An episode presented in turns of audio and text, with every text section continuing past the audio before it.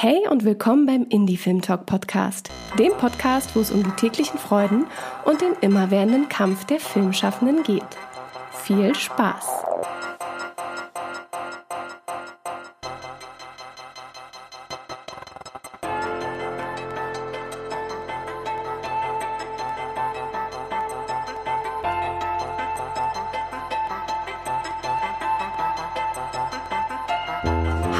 Schön, dass ihr wieder eingeschaltet habt. Diesmal zu einer Folge, wo wir uns ein bisschen mehr mit dem Dokumentarfilm beschäftigen und jungen Dokumentarfilmern, die sich aufgemacht haben, direkt mitten im Protest zu agieren mit ihrer Kamera.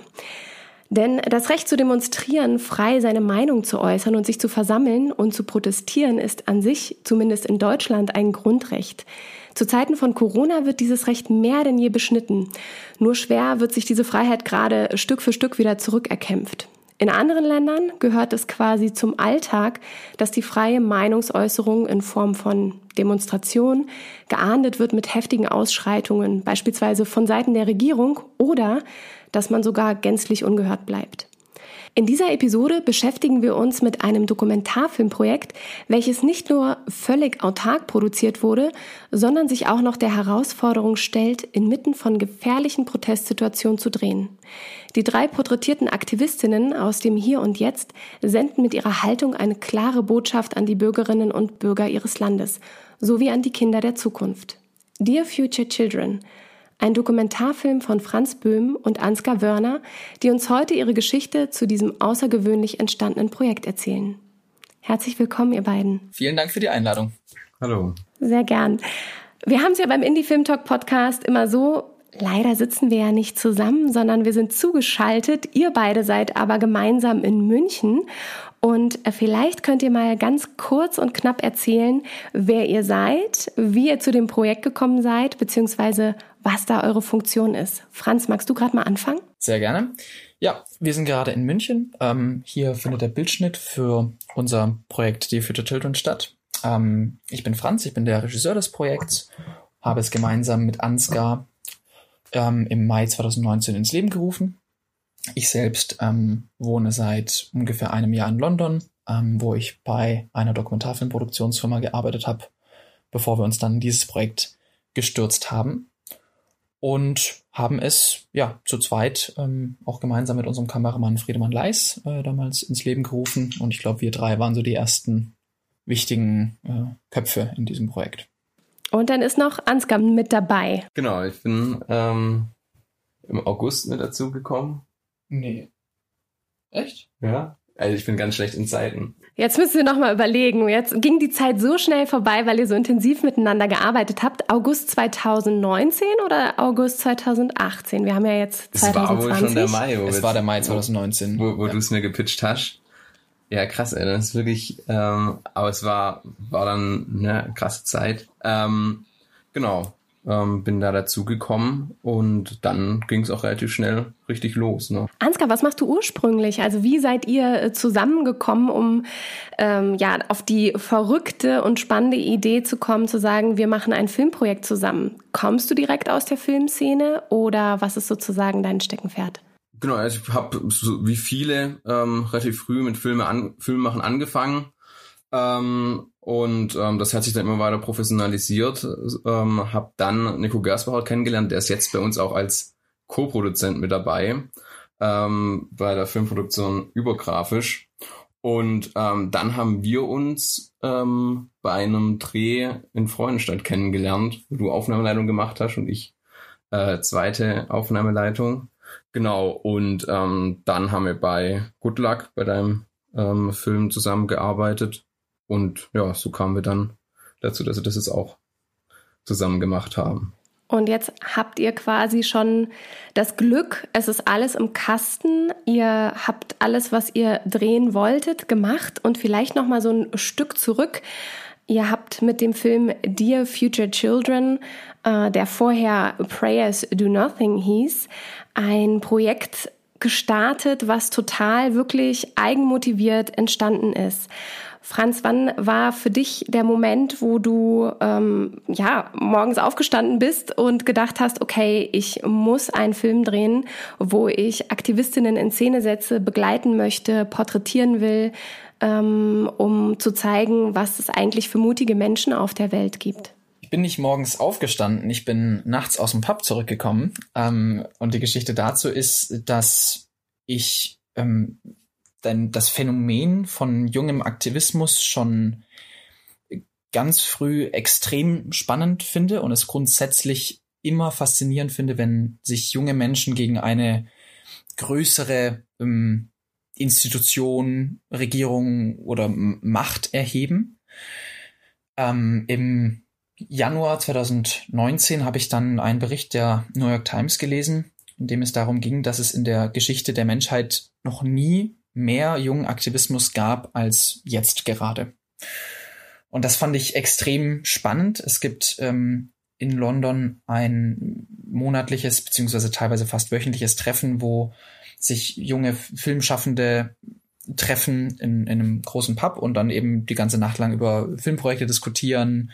Ähm, und da gibt es immer die Möglichkeit, dass man auch ein eigenes Projekt vorstellt und äh, dann eben ganz offen, also es nicht pitcht oder verkauft, sondern einfach ganz offen darüber redet und auch über Probleme redet. Und da bin ich damals mit der Idee hingegangen, dass ich unbedingt was über jungen Aktivismus machen möchte und über ja viele ich sag mal, Nächte hinweg, auch mit Freunden in Stuttgart auch, ähm, kam dann so die Idee auf, dass man, dass es extrem spannend wäre, wenn man drei verschiedene Protagonisten oder Pro Protagonistinnen ähm, in drei sehr verschiedenen Ländern porträtiert, die alle in Bewegungen aktiv sind, die äh, sich stark unterscheiden voneinander ähm, und vielleicht nicht unbedingt eng miteinander verzahnt sind. Das war, glaube ich, die Grundidee. Und das hat dann natürlich ein paar Wochen, Monate gedauert, bis da mal so eine wirklich ausgefeilte Idee dahinter war. Ähm, und dann war ich aber früh von der Idee echt überzeugt und ähm, dadurch, dass die auch in so enger Zusammenarbeit mit, mit Freunden und Bekannten entstanden ist, ähm, das hat dann irgendwie das Selbstbewusstsein da auch nochmal gestärkt und dann, ja, wollte ich das unbedingt machen. Du hast gerade schon gesagt, es hat eine Zeit lang gedauert, bis das Konzept so weit war, dass man da auch wirklich auf die Reise gehen konnte, äh, sich auch die Kamera mit einpacken konnte, um wirklich äh, die jeweiligen Länder, die du bereist hast und die Aktivistinnen zu porträtieren. Ähm, wie kam es dazu, überhaupt die jeweiligen Länder zu finden, die du dir dann rausgesucht hast? Und ähm, vielleicht noch mal einen Schritt zurück. Ähm, was passiert in eurem Dokumentarfilm Dear Future Children eigentlich? In dem Projekt verfolgen wir drei junge Aktivistinnen, die jeweils in verschiedenen Protestbewegungen in Hongkong, Uganda und Chile seit Tag eins dabei waren und wichtige Rollen einnehmen. Das heißt nicht immer, dass sie die Anführerinnen sind, aber da einfach, dass sie viel Zeit mit der Bewegung verbringen, dass sie sehr intensiv dabei sind. Und wir verfolgen diese drei jungen Aktivistinnen ähm, mit der Kamera und beobachten ganz genau, was sie eigentlich motiviert in diesen Protestbewegungen, ähm, welchen Herausforderungen sie sich stellen müssen, welche Konflikte sie haben und auch wie moderner Aktivismus in den jeweiligen Ländern funktioniert und was für eine Rolle eben junge Menschen da spielen.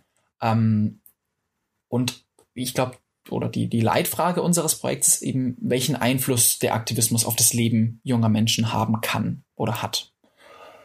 Und dann der wichtigste Teil des Projekts, würde ich behaupten, war die Vorbereitung. Ähm, das war auch sehr lange und sehr zeitintensiv.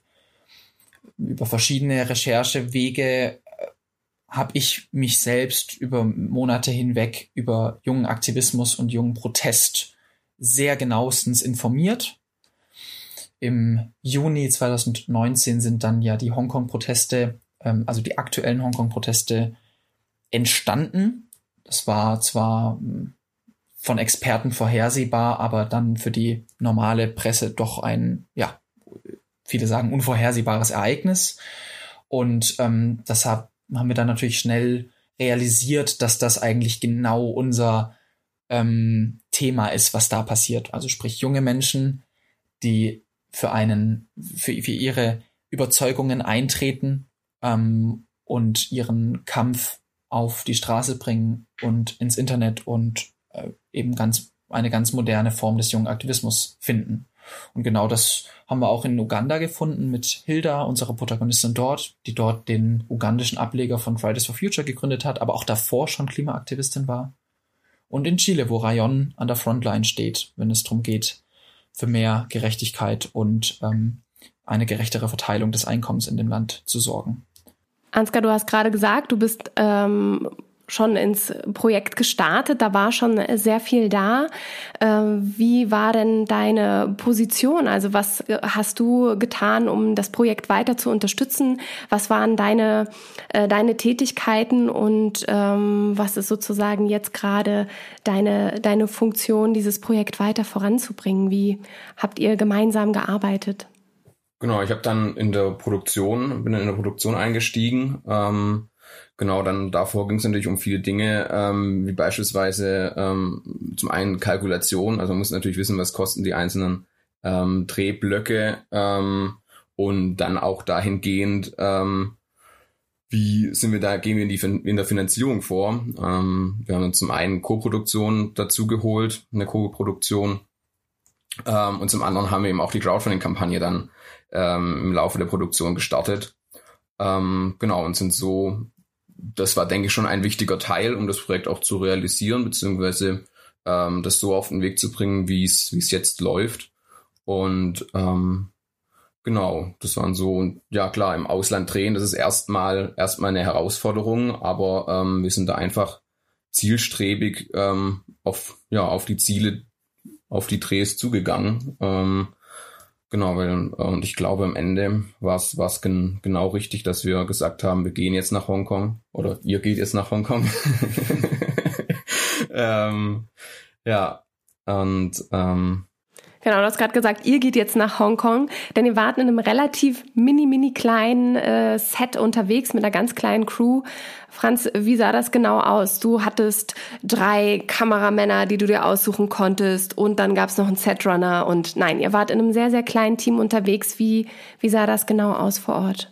Genau, ich äh, habe drei Kameramänner und ich habe mich dreimal für den Friedemann entschieden. ja. Nee, also ähm, genau, wir waren tatsächlich nur Kameramann, sprich Friedemann Leis und ich. Und das war aber auch genau die richtige Entscheidung. Ähm, weil dadurch konnten, also wir hatten, waren dadurch sehr flexibel.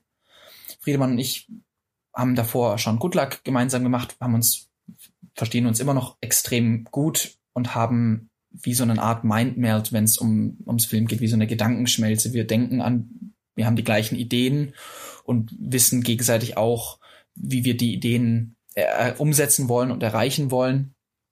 Ähm, und so konnten wir dann, sind wir dann zu zweit in die jeweiligen Drehorte gereist, haben aber natürlich ähm, vor Ort mit vielen filmschaffenden Aktivisten und Journalisten kooperiert. Übrigens auch schon in der Vorbereitung sehr, sehr intensiv, ähm, um Sicherheitsbedenken zu besprechen, um Sicherheitsvorkehrungen zu treffen, um zu besprechen, wie wir das konkret dort umsetzen können. Ähm, auch natürlich der äh, Kontakt zu den jeweiligen Aktivistinnen war eine ähm, große Herausforderung, dazu wahrscheinlich dann auch später noch. Ähm, und wir sind dann zu zweit in die jeweiligen Orte gereist. Wie gesagt, war, glaube ich, genau richtig. Und auch so, nur so, konnten wir einen sicheren Dreh auch äh, sicherstellen. Wir Du hast gerade gesagt, ihr habt vorher schon eben geguckt, welche Leute und Filmschaffende ihr fragen könnt, wie läuft das vor Ort.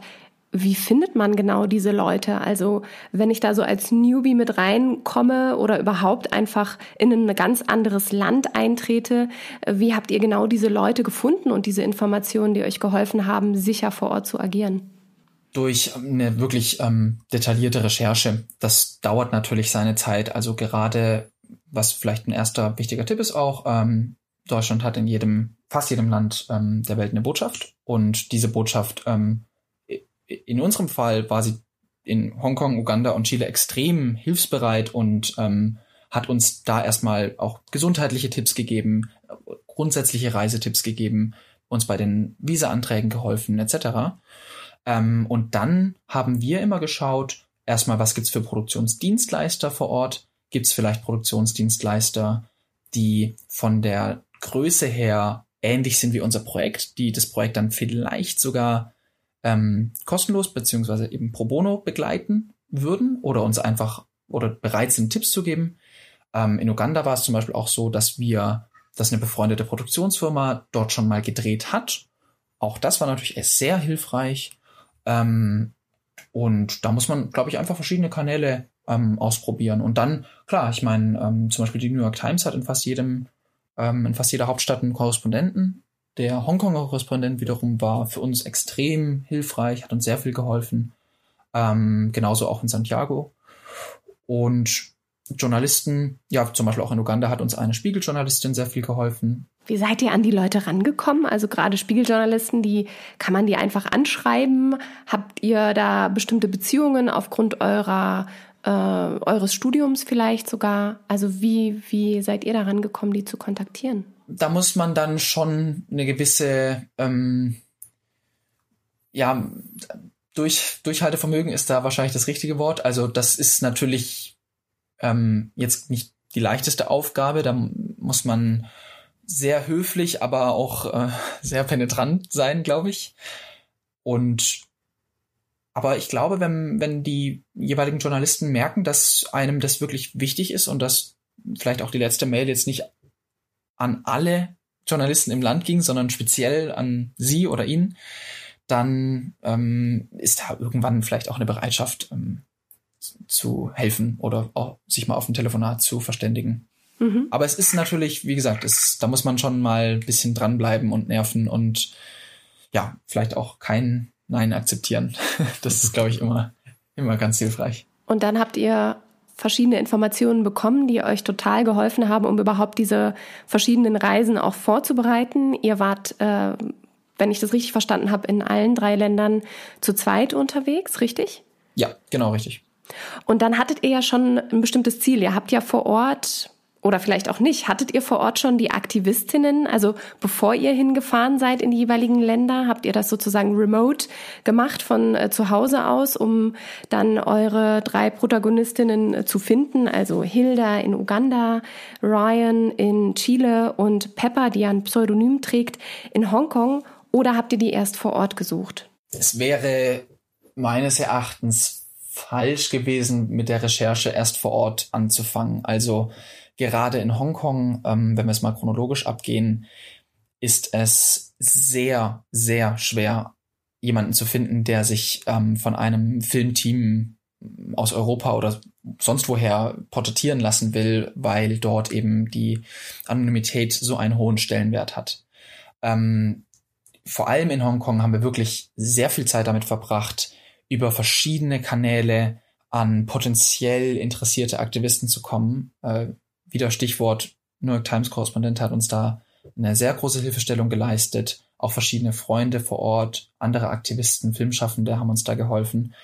Und wir hatten in dem Fall drei Personen, die alle drei schon wirklich ausdrücklich mir versichert haben, dass für sie es in Ordnung wäre, wenn sie gefilmt werden, auch bei, bei der Frontline beispielsweise. Und ich bin kurz vor unserem Kameramann dann nach Hongkong gereist und habe mich mit allen drei nochmal getroffen. Wusste schon, einer davon wird definitiv unser Protagonist beziehungsweise unsere Protagonistin. Und dann ist die, Fall, äh, die Wahl eben auf ähm, Pepper gefallen. Ähm, in Uganda war es ein bisschen anders. Da hatte äh, die Spiegeljournalistin schon so einen tollen Bericht über äh, Hilda geschrieben, dass mir schon relativ sicher war, dass sie es wird. Wobei auch dort hätten wir noch Alternativen gehabt. Ähm, und in Chile war es ähnlich wie in Hongkong auch da wirklich intensive Recherche. Ähm, das ist dann auch mal in dem Fall lästig, dass man einfach über einen längeren Zeitraum niemanden findet und niemanden findet und irgendwie findet man vielleicht dann jemanden, der vielleicht dazu bereit wäre, aber irgendwie nicht ganz so gut passt, weil er vielleicht oder sie noch nicht so lange dabei ist oder so. Und ja, wir hatten aber auch das Glück und eben das tolle ähm, Team auch, beziehungsweise die tollen Unterstützer, die uns da immer wieder äh, Hilfestellung geleistet haben. Ähm, vor allem im Bereich der Journalisten. Nun sind die Journalisten ja eine Sache, dass man eben schon weiß, äh, wo man sich hinwenden muss, wen man fragen kann, direkt schon eben seine jeweiligen Protagonistinnen ähm, als Ansprechpartnerinnen hat, um da auch wirklich im Vorfeld schon zu schauen, wen porträtieren wir. Ihr habt komplett autark angefangen, also äh, ihr hattet an sich erstmal gar kein Geld, so wie man es vielleicht von anderen Produktionen kennt, wenn man schon mehr im Netzwerk unterwegs ist und habt dann aber relativ schnell eine Crowdfunding-Kampagne gestartet, richtig? Genau, ja. Also ähm, wir haben in Hongkong haben wir noch, wir haben eigentlich Hongkong und Uganda haben wir vor der Crowdfunding-Kampagne gedreht. Das war eigentlich auch eine bewusste Entscheidung, weil wir für das Crowdfunding-Video schon Material haben wollten. Und ich glaube, das hat auch sehr gut funktioniert. Das hat, glaube ich, der Kampagne auch sehr geholfen, ähm, dass man einfach schon mal so einen anderen Einblick in das, in, den, in das Endprodukt ähm, ja, bekommt. Ähm, heißt es, ihr habt das dann erstmal privat sozusagen auf die hohe Kante gelegt, damit ihr das überhaupt realisieren konntet? Also das ist ein, ist ein guter Punkt, was der Ansgar gerade gesagt hat. Ähm, zur Crowdfunding-Kampagne gleich noch. Also wir haben ähm, mit Eigenmitteln gearbeitet von unserer Produktionsfirma. Wir wussten ja schon ab Januar 2019 war mir irgendwie klar, ich werde dieses Jahr noch ein Projekt über diesen über das Thema machen und ähm, mit der Produktionsfirma bestreiten wir auch regelmäßig kleinere Werbeaufträge oder Dienstleistungen. Da hatten wir sowieso schon was angespart. Das war, kann man ja sagen, in der Höhe von, ich glaube, ungefähr 3000 Euro.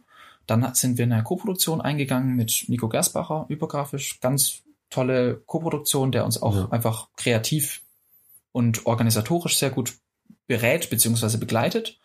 Und das war dann erstmal ein, ein Startkapital, mit dem wir arbeiten konnten. Man muss natürlich hinzufügen, dass wir schon enorm aufs Geld geschaut haben.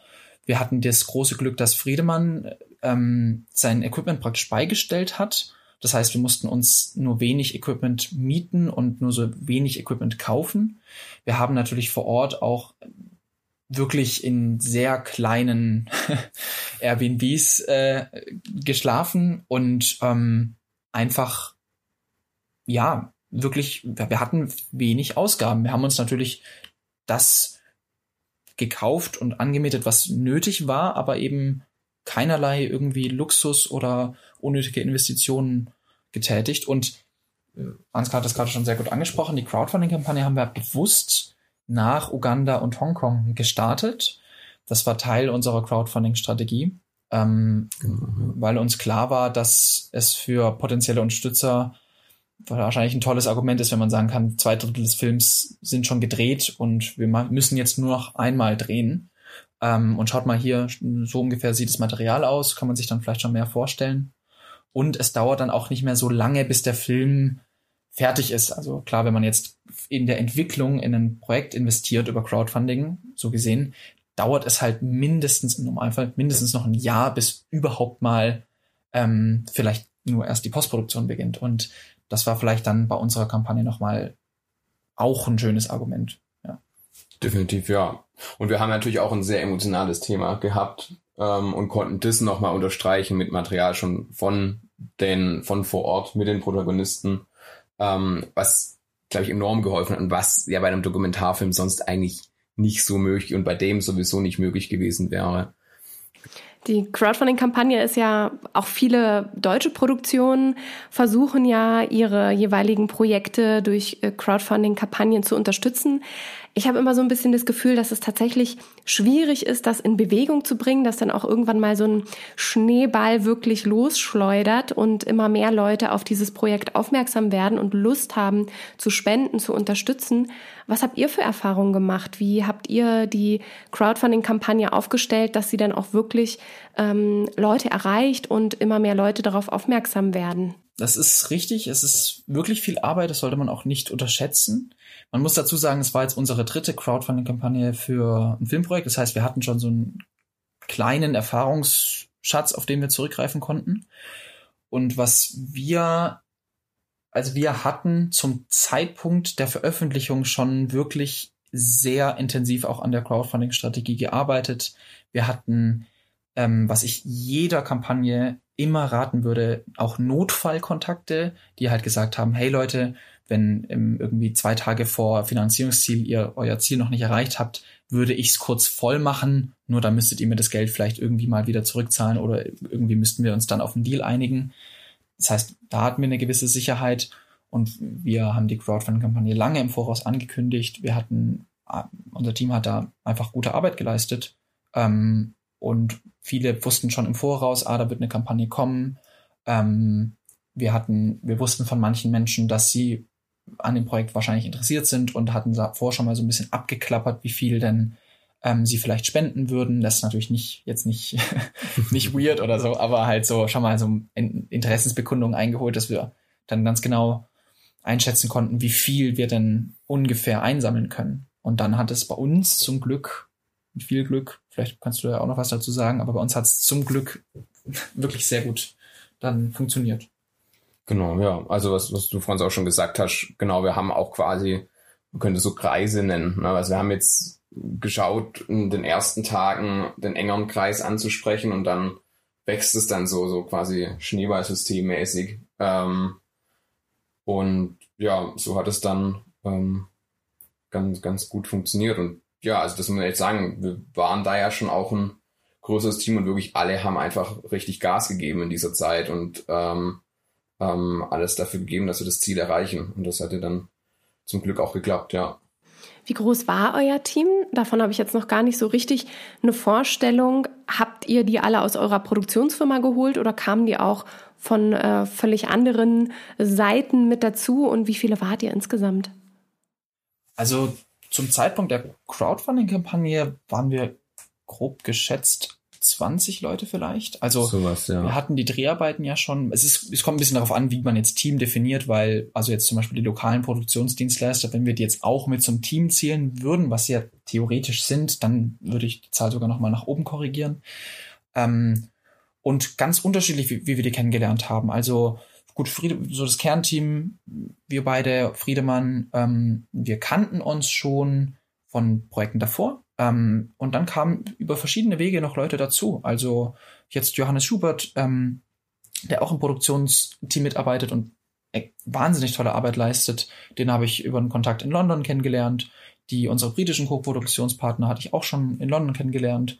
Ähm, Kyla, unsere Kommunikations ähm, äh, Managerin, die hat über Kickstarter witzigerweise, also da hatten wir dann einen Aufruf gepostet, dass wir noch Feedback suchen. Da hat sie so wahnsinnig tolles Feedback gegeben, dass wir gefragt haben, ob sie nicht Lust hätte, bei uns noch mitzumachen. Und dann sind wir da auf einen gemeinsamen Nenner genau. gekommen. Und äh, ja, über ganz viele verschiedene Ecken. Also wir haben, glaube ich, eine, schon eine echt hohe Diversität auch im Team. Insgesamt sind Menschen aus 15 Ländern im, im Team äh, beteiligt und das äh, macht Spaß, so an, mit so einem Definitiv, ja. Team zu arbeiten. Cool. Ja, klingt auch danach. Ich weiß, wir haben ja vor ein paar Monaten uns schon unterhalten und äh, ihr seid auf jeden Fall total, ja, seither äh, brennt ihr für dieses Projekt. Ich weiß ja auch, ihr seid auf uns zugekommen, um eben auch von dem Projekt zu erzählen und dem auch eine Plattform zu geben, ähm, wie ihr das Ganze produziert habt und dass da auf jeden Fall eine große Menge an Menschen drin ist, die euch ebenfalls auch motiviert und unterstützt, weil sie einfach auch das Gefühl haben, dass das ein wichtiges Projekt ist und äh, wird. Wenn ihr jetzt jemanden, der das erste Mal so eine Crowdfunding-Kampagne ins Leben ruft, ähm, ein paar Tipps geben müsstet. Ihr habt jetzt gerade schon gesagt, Notfallkontakte sind sinnvoll. Ähm, was würdet ihr den noch mitgeben? Hattet ihr gewisse Goodies oder Pledges, äh, die man bei dieser Crowdfund-Kampagne erzielen konnte oder ging es wirklich ums reine Spenden? Nee, genau, also klar, es ist ja so ein bisschen Standard, dass man ähm, quasi so, ja, so äh, Gadgets ähm, und so kleine Pakete schnürt. Ähm, genau, ich, ich glaube, ähm, das ist schon, äh, so, also da gehe ich nochmal auf das Video zurück, ähm, dass man da schon großen Fokus drauf legen ähm, sollte, weil das natürlich ähm, ja, der emotionalste Weg ist, von ähm, dem Projekt zu überzeugen oder zu erzählen. Ähm, und ja, da, da haben wir auch ja, viel, viel Zeit auch investiert. Ähm, der Thomas Bünger hat es gemacht ähm, und das war, war sehr, sehr cool. Ähm, genau, und ja, also ich glaube, das ist schon so der, der, der, der Kernknackpunkt. Und dann klar, genau, also wie gesagt, wir haben so ein bisschen so geschaut, wen spricht man wann an und ähm, dann ähm, hat das natürlich schon auch so ein bisschen Einfluss auf die Dynamik, die so eine Kampagne dann auch aufnimmt. Ansgar untertreibt hier ja auch gerade maßlos. Also Ansgar hat sich auch sehr viel Mühe ähm, gegeben mit der Vorbereitung der Verbreitung sozusagen. Ähm, eine Crowdfunding-Kampagne ist wirklich viel Arbeit und es ist immer falsch zu denken, dass man die jetzt einfach mal veröffentlicht und dann wird, wird es schon. Also es ist ja. auch, glaube ich, wirklich falsch zu denken, dass ja, wenn man die halt auf Kickstarter veröffentlicht, dass dann Leute kommen von überall her aus, aus der Welt und auf einmal spenden. Das, das ist eine Illusion meines Erachtens, vor allem bei Filmprojekten. Also wenn es jetzt um Designprodukte geht, die man sich praktisch darüber dann kauft, dann ist es vielleicht was anderes, aber bei Filmprojekten muss die Community schon davor aufgebaut sein. Wir hatten natürlich auch den Vorteil, dass wir in den jeweiligen Orten, wo wir davor gedreht haben, Dänemark, Hongkong, Uganda, ähm, und die Leute auch schon darauf aufmerksam machen können. Wir wussten damals schon, dass eine Crowdfunding-Kampagne kommt, war natürlich Teil der Strategie. Wir hatten damals schon unsere Newsletter, wir hatten damals schon verschiedene Ideen, äh, wie wir äh, die Aufmerksamkeit schon mal langsam aufbauen. Und ja, also ich glaube, ausgefeilte Strategie vor der Veröffentlichung. Mit, mit der Veröffentlichung muss eigentlich schon klar sein, dass die auch finanziert wird. Sonst finde ich, macht, ähm, ja, sonst hat man vielleicht noch nicht die beste Strategie gefunden. Also eigentlich, wir wussten schon immer ziemlich genau, wie viel wir zu welchem Tag haben sollten oder haben werden. Dank, wie gesagt, toller Vorbereitung. Ähm, und am Ende hin wurde es dann nochmal deutlich mehr, als wir jetzt erwartet hatten. Wir mussten ja dann sogar ein zweites Finanzierungsziel eröffnen. Ähm, und klar, die Gadgets, die du kurz angesprochen hattest, auch die sind natürlich ähm, wichtig. Da muss man sich Gedanken drüber machen, coole Ideen finden. Ähm, was hattet ihr für coole Ideen? Ja, ich glaube, bei Filmprojekten, was immer cool ist, sind Filmposter und ähm, dann natürlich auch Einladungen zu Teampremieren. Wir in unserem speziellen Fall feiern sogar drei Teampremieren, wo wir dann wirklich dafür sorgen wollen, dass alle Unterstützer eine Möglichkeit haben, den Film einmal vor vielleicht dem großen, großen Publikum einmal zu sehen, auch mit den Filmschaffenden zusammen.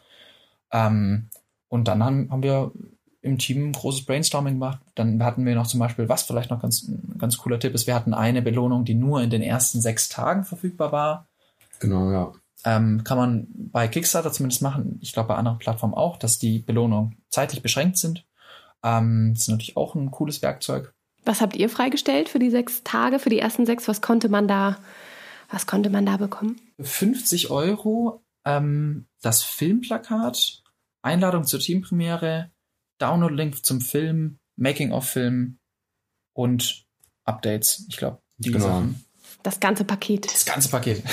genau, so ein cool. ziemlich, ziemlich cooles Bundle, genau. Genau, wir haben auch die einzelnen ähm, Pakete quasi auch ähm, Namen gegeben, ähm, was glaube ich auch immer noch mal so ein kleines so ja ähm, Gimmick ist, weil ja. es dann einfach noch mal anders wirkt. Das war das große Crowdfunding-Paket.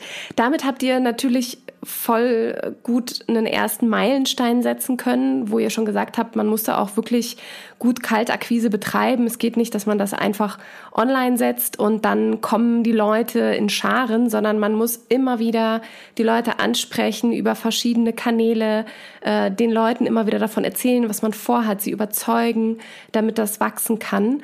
Und von der Crowdfunding-Kampagne her, gab es danach auch andere Formen der Unterstützung? Habt ihr vielleicht Kooperationen oder Stiftungen mit ins Boot holen können oder andere Förderer, die ihr jetzt sozusagen auch finanziell mit, mit ins Boot holen konntet?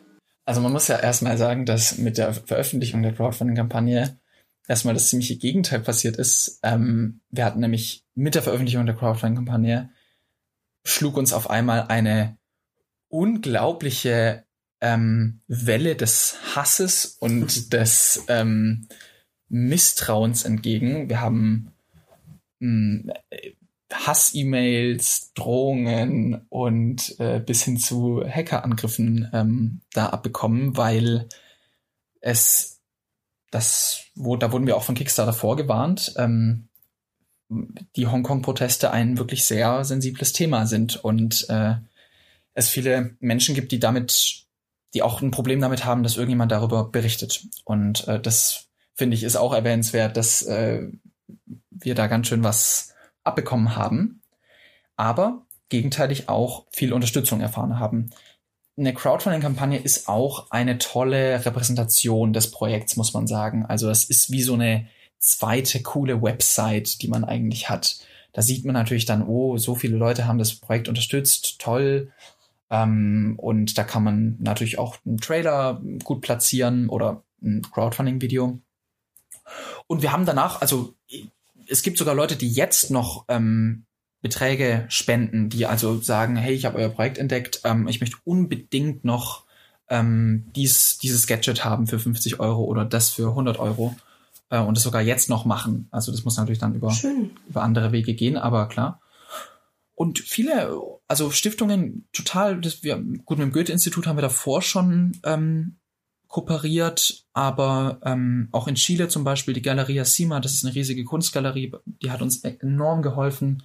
Ähm, also ja, da können wir uns nicht beschweren. Das Filmbüro Baden-Württemberg, um, um mal noch ein paar Namen zu nennen, tolle Unterstützung auch von Oliver Mahn, ähm, Jugendstiftung Baden-Württemberg, Bürgerstiftung Gerlingen. Also das, ich glaube, da kommt dann schon was, wobei es auch da jetzt nicht ist, dass dass das ein absoluter Selbstläufer war. Also das ist dann, hat meist dann Ansgar halt organisiert, dass die das dann sehen oder ins Postfach bekommen oder so. Also das ist jetzt nicht so, dass dann einfach so Leute das Geld rüberfliegen lassen, sondern man muss schon immer wieder äh, anklopfen und äh, schauen, ob man in eine Kooperation kommt in irgendeiner Form.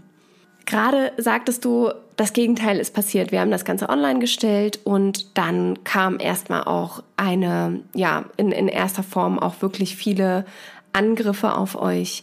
Wie seid ihr damit umgegangen? Also einmal tatsächlich rein technisch und auch vielleicht ähm, gerade bei Hass-E-Mails seid ihr da, habt ihr versucht in den Kontakt zu treten? Habt ihr das ignoriert?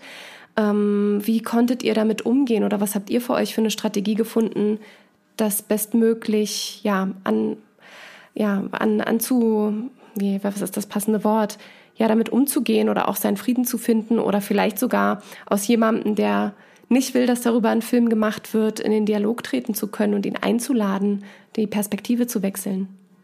Man muss dazu sagen, dass wir darauf vorbereitet waren. Ähm, ich wurde kurz vor der Kickstarter-Veröffentlichung angerufen äh, von einem da war ich gerade mit meiner Mutter unterwegs und da wurde ich von einem amerikanischen Anwalt angerufen, der mit Kickstarter kooperiert und der uns also äh, explizit vorgewarnt hat und meinte, da wird es wirklich, da wird was kommen und ähm, überlegt euch eure Schwachstellen im Projekt, überlegt euch, wie man euer Projekt stoppen könnte und versucht, diese Schwachstellen zu schließen. Wir sind dann eine äh, tolle Kooperation eingegangen. Ähm, mit einer Universität, deren Namen ich jetzt im Moment noch nicht nennen darf, ähm, und konnten dann mit jungen Studenten aus dem IT-Bereich, mit jungen Jurastudenten ein tolles, erstmal für uns internes Netzwerk aufbauen, das ähm, einerseits solche Angriffe zurückverfolgen konnte, das unsere Daten schützen konnte und auch juristische Möglichkeiten uns immer wieder vorgelegt hat. Ähm, dadurch haben, ja, konnten wir, wie gesagt, erstmal das sensible Filmmaterial auch schützen und ähm, konnten dazulernen. Also wir haben da versucht, so viel wie möglich daraus zu lernen. Ähm, ich muss ehrlich sagen, klar, es ist dann schon mal beängstigend, wenn jemand schreibt, ähm, Franz Böhm, dann meine Adresse und dann halt irgendwie, ja, deine Familie wird es bereuen, wenn du dieses Filmprojekt weitermachst.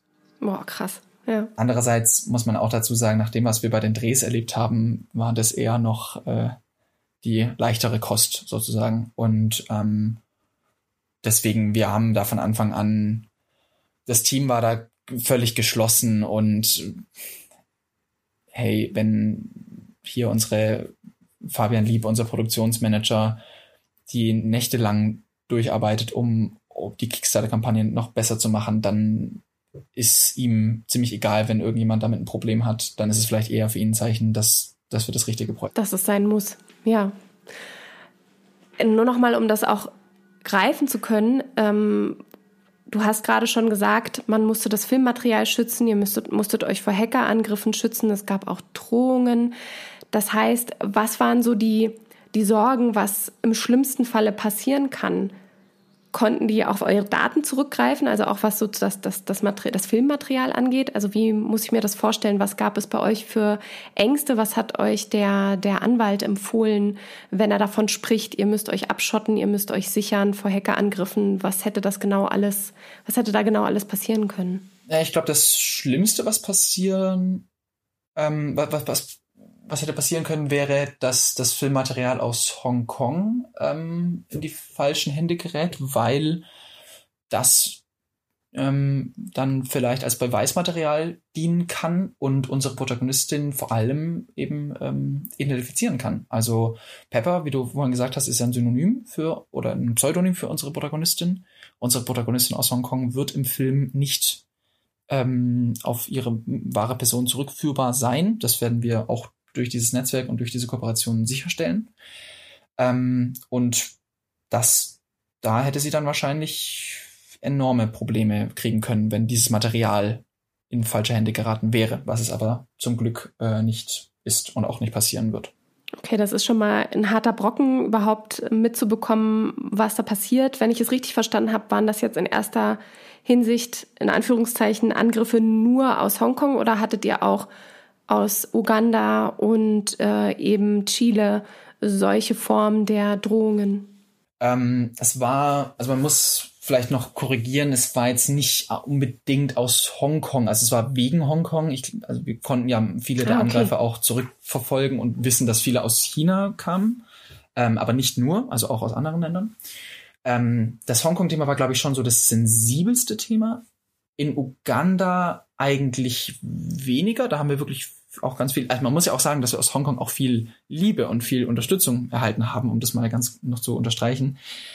Und aus Chile ja, weniger aber. Also aus Chile nicht so koordiniert. Also bezüglich Hongkong wurde da wirklich auch mit einem gewissen System versucht, unser Projekt zu stoppen. In Chile gab es dann mal so Sachen, dass dann halt irgendwelche sehr rechtsextreme Webseiten unser Projekt verlinkt haben und halt gesagt haben, lass es uns stoppen und irgendwie dann haben Bots unsere Instagram-Posts kommentiert, wie verrückt und Nachrichten versendet und so weiter. Aber das war jetzt alles eher, ich sag jetzt mal, hobbymäßig und freizeitmäßig und das aus, beziehungsweise das in Bezug auf Hongkong war schon mit einer gewissen ja, Systematik und mit einem Ziel. Größeren Angst auch verbunden oder dass man auch das Gefühl hat, man kann hier wirklich was verlieren und man wird hier wirklich auch angegriffen. So habe ich das verstanden.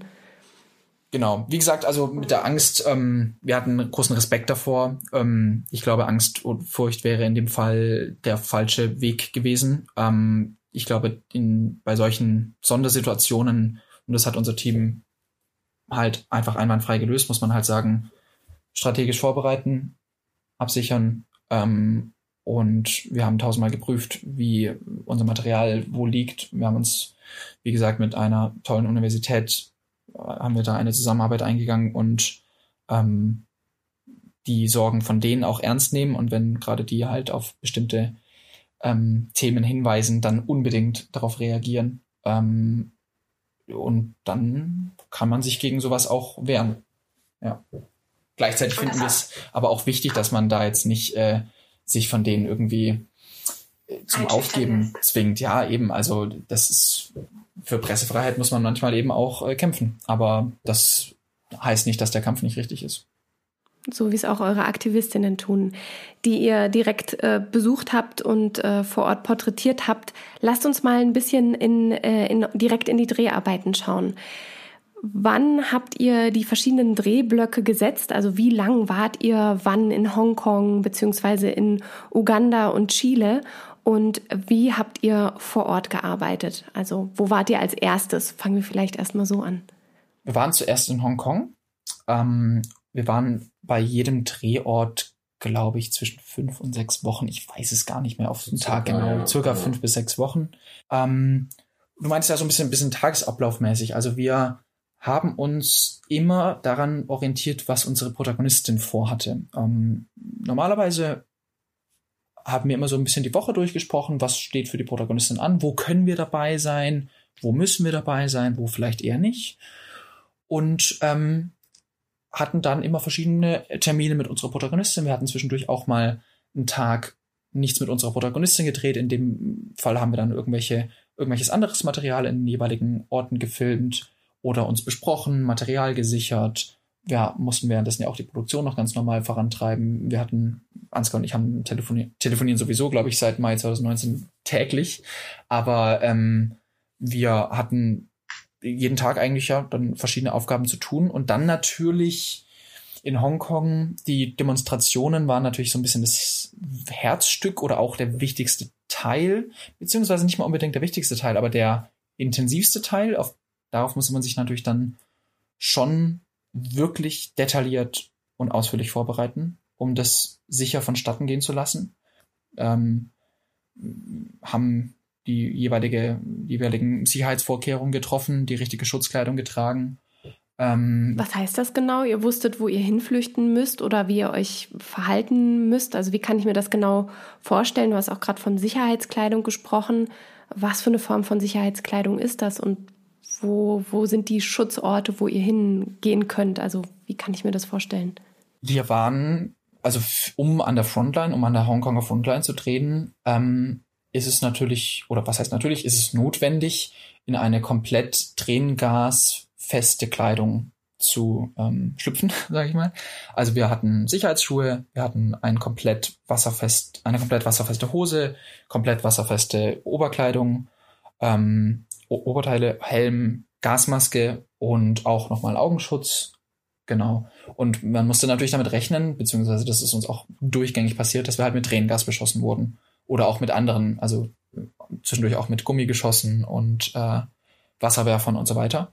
Und wir wussten erstmal, also Tränengas, da, dagegen waren wir geschützt. Ähm, das ist aber wichtig, dass das nirgendwo eindringt. Es herrscht irgendwie die Illusion. Ich finde auch Tränengas ist ein bisschen das falsche Wort für diese chemische Waffe, die da eingesetzt wird, weil ähm, die Tränen sind eigentlich das geringste Problem, wenn man Tränengas mal einatmet. Ähm, uns ist es beiden passiert, äh, zum Glück nicht während dem Dreh. Ähm, und da ist man erstmal ausgenockt davon. Also das brennt überall, wo es die Haut erwischt. Ähm, es fühlt sich so an, als ob man irgendwie gerade Chili in die Augen bekommen hat und in die Nase und in den Mund und in die Ohren und überall. Also das ist eine, das kann einen richtig ausnocken. Und dagegen muss, mussten wir uns natürlich schützen. Dann muss man dazu sagen, dass die Hongkonger Proteste extrem gut strukturiert und organisiert sind. Ähm, es gibt Live-Maps, die immer anzeigen, wo Fluchtorte sind, wo Safe Houses sind, wo die Polizei auch gerade sich befindet und wo First Aiders, also ähm, Ersthelfer sind. Ähm, was, was sind sogenannte, Entschuldigung, wenn ich dich unterbreche, was sind sogenannte Safe Houses? Sind das wirklich Mietshäuser, wo man reinrennen kann? Oder ist das eine kleine Hütte, eine Ecke? Oder wie, wie ist das zu verstehen? Genau, aber also, du hast eigentlich schon richtig gesagt. Ähm, es sind teilweise Menschen, die halt ihre Häuser zur Verfügung stellen für alle möglichen Protestierenden und auch Journalisten, die sich irgendwie kurz ausruhen müssen oder die irgendwie kurz, ich sag mal, Daten sichern müssen oder sich einmal die Augen auswaschen wollen, weil sie es erwischt hat oder so. Ähm, oder auch, ich meine, First Aider, ähm, also die Ersthelfer, die müssen teilweise mit brutalen Wunden kämpfen. Da ist es dann vielleicht auch einfacher, wenn man schnell den Verletzten in ein Safehouse trägt. Ähm, Genau, und das sind äh, unterschiedlich. Also manchmal sind es einfach gemietete Airbnbs, manchmal sind es einfach Menschen, die dort leben und das ihr Haus oder ihre Wohnung denjenigen zur Verfügung stellen. In unserem Fall war es ein kleiner, auch mal, wir waren mal in so einem Fotoladen, wo dann halt der Besitzer noch da war und da haben wir dann kurz Objektivwechsel und äh, kurz aufgeladen und so weiter. Aber man muss sagen, das ist schon enorm kräftezehrend, die Protestierenden da äh, an der Frontline zu begleiten. Das ist extrem viel Gerenne und Rumgeducke und äh, man muss auch immer schreien, weil die Gasmasken so heavy sind. Es ist allgemein, die Kleidung ist relativ schwer. Und ähm, dann muss man versuchen zu verstehen, was die Polizisten einem sagen und was die Aktivisten einem sagen. Da muss man sich relativ oft erklären. Man muss extrem viel mit Menschen sprechen. Also Friedemann und ich waren nach jedem, nach jedem, nach jeder Demo erstmal wirklich komplett fertig und hatten immer so ein Ritual, dass wir danach äh, immer noch Bier getrunken haben in so einem Kiosk und da waren dann meistens auch andere Journalisten, mich mit einem Belgier auch immer sehr gut verstanden und der war auch immer nach, nach so einem Protest ist man erstmal, das ist der krasseste Sport überhaupt, glaube ich, weil da ist man wirklich fertig. Also da geht dann nichts mehr und hat am nächsten Tag auch überall Muskelkater.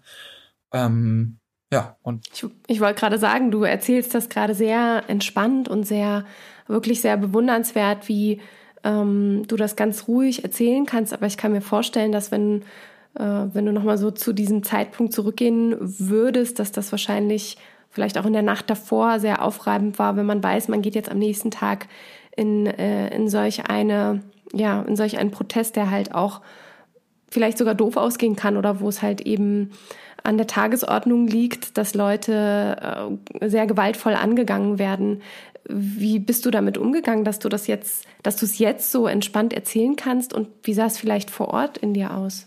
Also das ist natürlich, das ähm, ist ein gutes Thema, was du da ansprichst. Das, da muss man sich natürlich drauf einstellen. Also in Chile war es sehr brutal, auch in Hongkong war es brutal, dass wir Menschen sterben gesehen haben. Wir haben gesehen, wie das Leben von Menschen ausgelöscht wurde. Jetzt nicht in dem Fall, dass sie umgebracht wurden, aber dass sie so zugerichtet wurden, dass sie nie wieder normal laufen werden.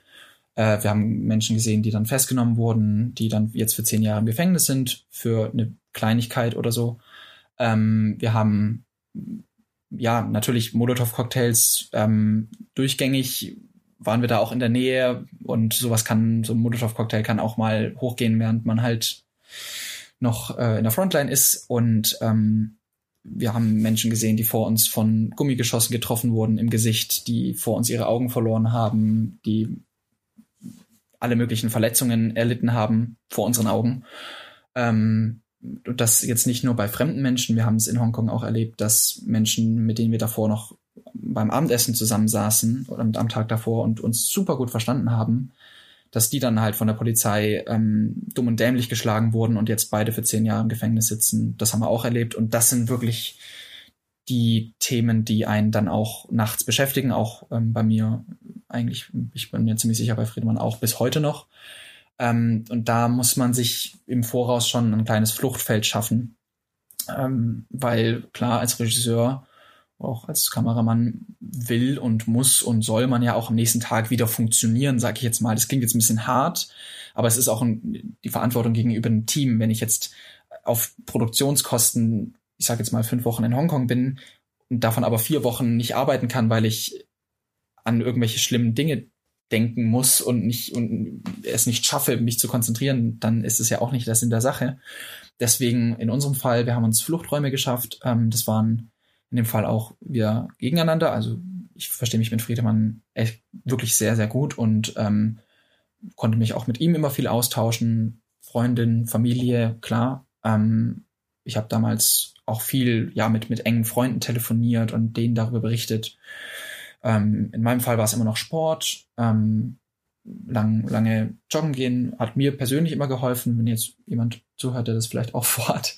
Ähm, und ja, und wir, ich glaube auch dieses abends immer dieses Bier trinken mit den anderen Journalisten, gerade mit dem Belgier, der irgendwie sehr erfahren schon war und uns immer viel auch noch aus anderen Krisenberichten erzählt hat, das war auch alles hilfreich. Also auf jeden Fall, ich, mir hat's geholfen, mit anderen Menschen viel darüber zu sprechen, aber auch das wird's nicht komplett ungeschehen machen. Also ich denke jeden Tag an zum Beispiel diese zwei, an dieses junge Pärchen, das damals äh, von der Polizei ich habe gedacht in dem Fall, äh, dass, dass ich gerade zwei Menschen in meinem Alter, die waren jünger als ich, dass die jetzt ermordet werden. Die sind beide nicht gestorben, aber die eine wurde mit 16 Stichen genäht und sind jetzt halt beide für zehn Jahre im Gefängnis. Also der ihr Leben ist de facto eigentlich erstmal vorüber. Ähm, und das ist halt ähm, zwei Meter vor uns passiert. Und ähm, ja, also fragt man sich natürlich dann schon häufig, ob man das nicht irgendwie hätte verhindern können, auch wenn die Antwort darauf definitiv nein ist, aber man fragt sich halt, man fragt es sich halt trotzdem, ja. Das sind total heftige ähm, Ereignisse, die du miterlebt hast, die du, für die du dich ähm, sozusagen, wo du entschieden hast, dass du das filmisch auf jeden Fall mitbegleiten willst, wahrscheinlich in erster Linie auch, dass sowas nicht mehr passiert oder dass man sich damit auseinandersetzt und sieht, was eigentlich an anderen Orten der Welt passiert, weil Leute sich für etwas einsetzen, weil sie das Gefühl haben, irgendwas ist hier nicht in Ordnung. Nun warst du zusammen mit deinem Kameramann eben auch in der Frontline in Hongkong. Ihr habt das im, unter den Bedingungen, die du gerade geschildert hast, wart ihr neben eurer Aktivistin Pepper und habt eben ja, das, das aufgenommen, was Sie auch jeden Tag oder so häufig Sie auf diese jeweiligen Proteste geht, miterlebt, habt ihr aufgenommen. Ähm, wie habt ihr es geschafft, in dieser Situation dann auch wirklich als, als Team zu agieren? Wie kann man sich vorstellen, ähm, man kann ja in dem Moment nicht wirklich vorplanen, was wie eingefangen werden soll oder wie habt ihr euch verständigt, wie habt ihr kommuniziert, ähm, was ihr jetzt an solchen ja, schwierigen Momenten einfangen wollt? Was war euch wichtig? Wir haben uns davor in Cafés zusammengesetzt und stundenlang darüber beraten, was wir heute Abend brauchen, was wir nicht brauchen, wie wir in verschiedenen Situationen reagieren.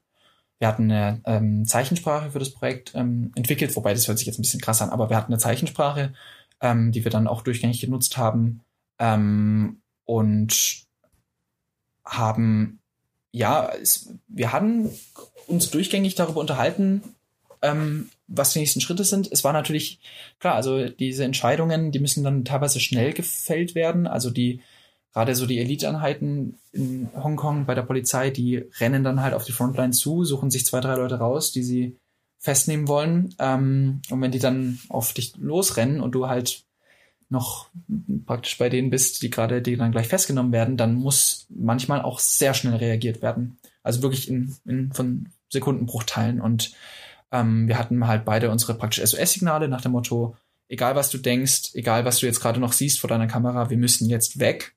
Und wir hatten ein oder haben immer noch ein hohes gegenseitiges Vertrauen. Und ich glaube, das war die Grundlage. Ich Hattet ihr das Gefühl, aufgrund des Equipments, was ihr mit dabei hattet, also gleich noch die Frage, was für ein Equipment hattet ihr dabei, aber dass ihr dadurch auch eine gewisse Zielscheibe seid für die Polizisten? Ähm, also, um ganz ehrlich zu sein, nicht wirklich. Also in Chile eher, aber in Hongkong muss man fairerweise sagen, haben die Polizisten die Presse im Normalfall schon respektiert. Ähm, und normalerweise konnte man mit denen auch reden. Also die haben uns oft, oftmals auch vorgewarnt, dass sie jetzt irgendwie gleich da und dahin stürmen und halt alles mitnehmen, was auf dem Weg ist. Und wenn wir da halt auf dem, dann da, dort sind, dann würden sie auch uns, uns mitnehmen. Ähm, aber wir waren ganz klar als Presse gekennzeichnet, hatten Presseausweise ähm, und das hatten wir davor auch mit der deutschen Botschaft eben abgeklärt. Also ähm, da muss man sagen, uns gegenüber war die Polizei vor allem in Hongkong immer einigermaßen respektvoll. In Chile sah es ein bisschen anders aus, aber auch dort hat es funktioniert. Und von dem Equipment her, ähm, ich muss ehrlich sagen, dass ich, also wir hatten die Sony FS, die, 5, FS5. die FS5 von genau. Friedemann dabei. Wir hatten, wir haben mit Festbrennweiten gearbeitet, was nochmal eine zusätzliche Herausforderung war, aber auch im Nachhinein die absolut richtige Entscheidung ja. war. Ähm, daher hatten wir natürlich noch verschiedene Taschen dabei, verschiedene Rucksäcke und ähm, genau immer noch eine Sekundärkamera. Ähm, ja. ja. Und halt äh, Ansteckmikros normalerweise für unsere Protagonistinnen, Richtmikrofon. Ähm, ja. Und für Interviews noch ein Panel. Genau, für ja. Interviews dann natürlich nochmal noch mal eine andere, nochmal mehr Equipment, ja. Ansgar, ich springe jetzt ein bisschen und äh, gehe nochmal so zwei Schritte zurück. Ähm, du hast das, was Franz erzählt hat, bestimmt jetzt schon mehrere Male gehört, wie die Situation vor Ort war und ähm, inwiefern äh, er sich dafür auch stabilisiert hat, stark gemacht hat, dass er auch weiterhin den Dreh durchstehen kann, um sozusagen auch seiner Crew eben das auch zu ermöglichen, was er mit dem Projekt vorhat. Ihr seid wie gerade auch schon gesagt, seit du mit dabei bist, fast täglich am Telefonieren. Wie war das für dich, wenn du aus der Ferne aus mitbekriegt hast, was jetzt gerade vor Ort Phase ist? Ähm, hast du dich da komplett emotional abgekapselt, um auch gut mit ihm weiter zusammenzuarbeiten? Oder wie, ja, wie, wie kann man sich das vorstellen vom, äh, von der Arbeit aus der Ferne raus? Habt ihr euch komplett darauf konzentriert, meine Funktion ist dieses und jenes? Oder ja, wie, wie sehr hast du mitgefiebert oder inwiefern konntest du dich auch ein Stück weit rausnehmen und sagen, äh, ich schaue jetzt in erster Linie auf mein Aufgabenfeld? Mhm, ja, also ich meine, es war ja von, von vornherein auch klar, dass es natürlich auch gefährlich werden kann, was es dann in bestimmten äh, Situationen auch äh, wurde. Wir hatten ähm, beispielsweise eine ähm, eine Gruppe, ähm, ich glaube auf Telegram, genau, wo, wo die beiden einfach immer wieder, wenn wir wussten, die sind jetzt gerade draußen, äh, drehen, ähm, dann haben die reingeschrieben, so jetzt gerade wieder alles cool, ähm, uns geht's gerade gut. Ähm, ich glaube, das war sehr cool so für, für alle, die so ähm, ähm, quasi in, in Deutschland geblieben sind vom Team. Ähm, und natürlich auch sonst. Genau. Ähm, und ansonsten, genau, also wir haben parallel auch weiter dann den nächsten Drehblock vorbereitet. Ähm, insofern haben wir natürlich auch nebenher weitergearbeitet an der Produktion. Ähm, wir haben ähm, genau angefangen mit, mit, an der Finanzierung weiterzuarbeiten, also sprich Crowdfunding. Ähm, genau, also das war schon ein, ein enger Austausch auch in der Zeit ähm, in, in jegliche Hinsicht. Also klar, genauso, ähm, was geht da ab? Weil natürlich, also man, man, ähm, es, es ist schon was anderes ähm, als jetzt wir, wir drehen Dokumentarfilm in Deutschland. Also das, das wird eigentlich mit dem Film auch, auch mir so extrem bewusst, ähm, wo wir leben. Und das ist ein extrem also eine sehr privilegierte Situation, ähm, wenn, wenn, wenn ich die Erzählung vom Franz anhöre, wenn ich mir anschaue ähm, vom, vom Material, ähm, ähm, dann, dann wird es einem einfach viel näher nochmal ähm, bewusst als jetzt in einem, in einem, in der Tagesschau oder so oder in, in Reportagen, was, was es auch für die Menschen bedeutet, da vor Ort, gerade für die jungen Menschen, für die ähm, Pro Protagonisten, für die Aktivisten, ähm, die wirklich für der Teil, ja, eigentlich alle drei für das kämpfen, was wir hier haben. Das muss man einfach sagen. Habt ihr das Gefühl, dass jetzt auch gerade, ähm, ich habe das, oder ich fange mal andersrum an, wir haben jetzt so die Corona-Phase hoffentlich in einem großen Teil hinter uns gebracht. Es gab ähm, ja eine Ausgangssperre, kann man gar nicht richtig sagen, aber es gab auf jeden Fall diese verschiedenen Einschränkungen hier in Deutschland. Und ähm, das erste Mal hatte ich das Gefühl, merke ich, was es eigentlich bedeutet, bedeutet, auf die Straße gehen zu dürfen und auch für seine Meinung einstehen zu können, demonstrieren zu dürfen. Und habt ihr das Gefühl, gerade vielleicht jetzt mehr denn je, oder ähm, ihr habt euch ja an sich eben auch mit diesen verschiedenen Formen des Protestes beschäftigt in anderen Ländern, dass wir viel zu wenig darauf gucken, wie viel in, unseren, in unserem Land eigentlich möglich ist an Protest? Habt ihr das Gefühl, das wird auch zu wenig gewürdigt und vor allen Dingen sowas, was in Hongkong oder Chile passiert, viel zu wenig gezeigt in unseren Nachrichten? Also die Berichterstattung, ja, das, also ich kann verstehen, warum über Protestbewegungen in Uganda und in Chile ähm, jetzt nicht bei den 15 Minuten Tagesschau jeden Tag jetzt nicht unbedingt berichtet wird. Ich finde es natürlich schade. Ich muss aber schon sagen, ich kann es schon verstehen.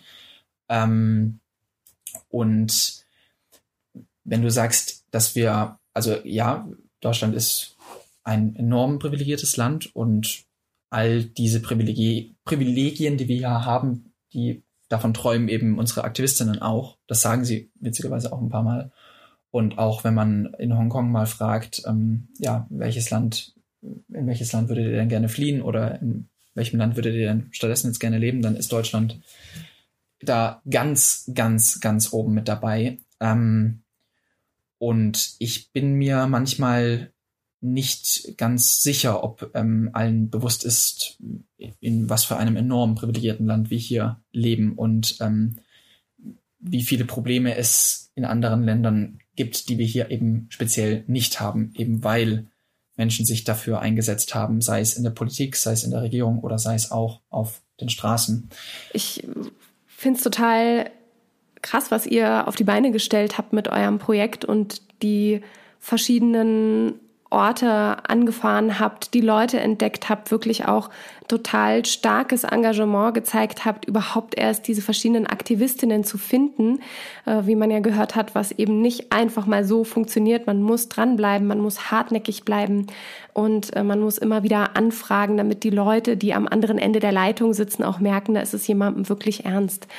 Nun seid ihr eben vor Ort mit den Aktivistinnen ins Gespräch gekommen und wie wie ist das vonstatten gegangen? Wie geht man in einem für sich erstmal fremden Land ab, auf einen Menschen zu, der ja eben sehr aktivistisch unterwegs ist und äh, zeigt dem, dass es einem wirklich ernst ist, dieses Projekt zu machen. Wie habt ihr die Beziehung zu den verschiedenen Aktivistinnen aufgebaut? Vielleicht auch auf der Grundlage, dass sie alle in drei ganz unterschiedlichen Ländern auch aufgewachsen sind.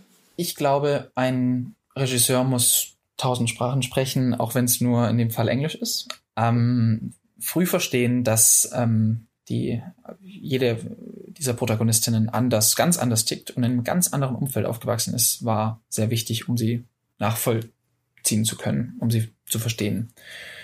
Ähm, die Kommunikation mit denen ist sehr herausfordernd gewesen, aber nicht in dem Sinne, dass sie es uns herausfordernd gemacht haben, sondern dass wir uns einfach ja auf ganz andere Menschen einlassen mussten. Und klar, in diesen fünf Wochen oder in diesen sechs Wochen haben die jeweiligen Protagonistinnen ja auch extrem viel Zeit mit uns verbracht. Und es hat auch zu unserer Aufgabe gehört, bei Momenten dabei zu sein, wo sie vielleicht äh, jetzt tendenziell gesagt hätten, ja, muss jetzt nicht unbedingt sein. Ähm, also natürlich, wir haben uns immer an die Regeln gehalten. Und beim Stichwort Regeln, das war zum Beispiel etwas, was wir mit unseren Protagonistinnen gemacht haben, meistens schon sehr früh dass wir uns in einem Café getroffen haben und oder wo auch immer und ähm, gesagt haben, komm, wir schreiben mal ein paar Regeln auf. Ein paar Regeln für die Zusammenarbeit jetzt. Überleg dir mal, was dir wichtig ist. Ähm, und das hat uns geholfen, weil die Protagonistin dann, ich sage jetzt mal irgendwas, zum Beispiel gesagt haben, ja, ich möchte gerne, dass ihr immer noch mal kurz Bescheid sagt, wenn die Kamera läuft. läuft. Also nicht einfach irgendwie mitfilmt und ich weiß nichts davon, sondern sagt bitte immer noch mal, Achtung, die Kamera läuft. Das reicht mir schon. Und dann kann sie auch lange laufen, aber ich möchte es wissen. Und ich möchte auch, dass wenn ich zum Beispiel sage, Achtung, ich möchte jetzt nicht mehr, dass die Kamera läuft, weil ich jetzt beim Abendessen mit meinen Freunden bin, dann möchte ich auch, dass sich daran gehalten wird. Das war zum Beispiel eine Regel. Genauso konnten wir auch Regeln aufstellen. Ähm, oder so, ich sag mal, Richtlinien zur Zusammenarbeit. Ähm, zum Beispiel haben wir gesagt, für uns ist es immer cool, wenn du uns von Events, Treffen, Demos äh, möglichst früh Bescheid gibst. Natürlich können wir auch spontan irgendwo hinkommen, aber wenn zum Beispiel eine Demo ist, ähm, müssen wir uns halt dementsprechend vorbereiten, wir müssen dementsprechend das Equipment umrüsten, wir müssen uns anziehen dafür und so weiter. Es wäre immer cool, wenn wir sowas im Vorfeld wissen. Und das war einfach so ein offener Austausch, der hat ganz, also praktisch an Tag eins stattgefunden und das hat meistens schon sehr geholfen. Das würde ich auch immer bei allen zukünftigen Projekten versuchen zu machen.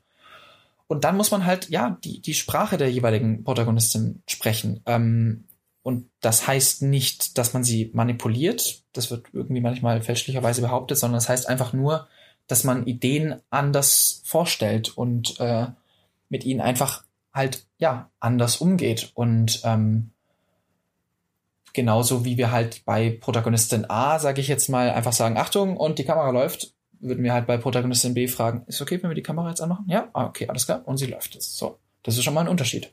Das heißt, du meinst mit Sprache nicht wirklich die Landessprache, sondern auch wirklich zu verstehen, ähm, wie, wie sensibel ist die jeweilige Person und was braucht sie, um äh, sich bestmöglich in dem sozusagen im Auge der Kamera bewegen zu können, ohne dass sie sich beobachtet oder manipuliert fühlt. Meinst du das damit? Ja, genau, richtig. Und auch, ähm, wie sieht einen die Protagonistin? Ist die, geht die Protagonistin davon aus, dass wir jetzt eigentlich mega coole Freunde sind und wir einfach überall dabei sind?